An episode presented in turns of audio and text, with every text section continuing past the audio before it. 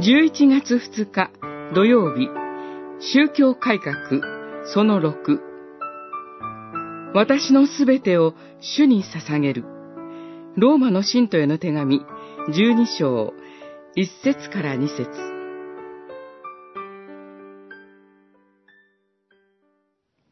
こういうわけで、兄弟たち、神の憐れみによってあなた方に進めます。自分の体を神に喜ばれる、聖なる、生ける生贄として捧げなさい。これこそ、あなた方のなすべき礼拝です。十二章一節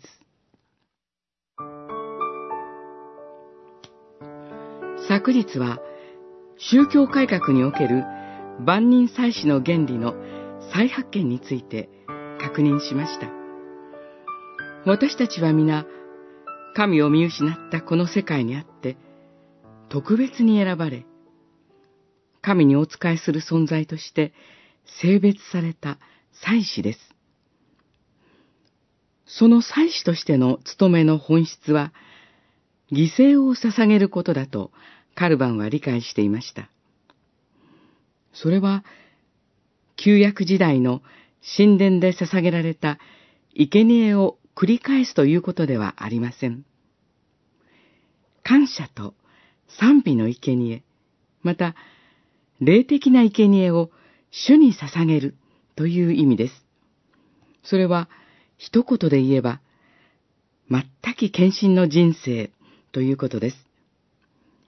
祈り、礼拝、伝道、愛と慈善、その他一切のことを含めて、私たちの身と魂のすべてを捧げる。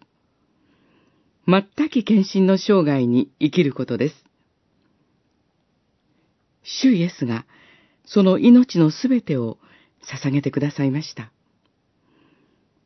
その全き愛と献身に応えて、私もまた主のために己を捧げるのです。主は言われました。彼らのために、私は自分自身を捧げます。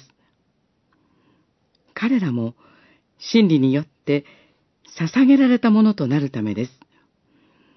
ヨハネの手紙1、7章19節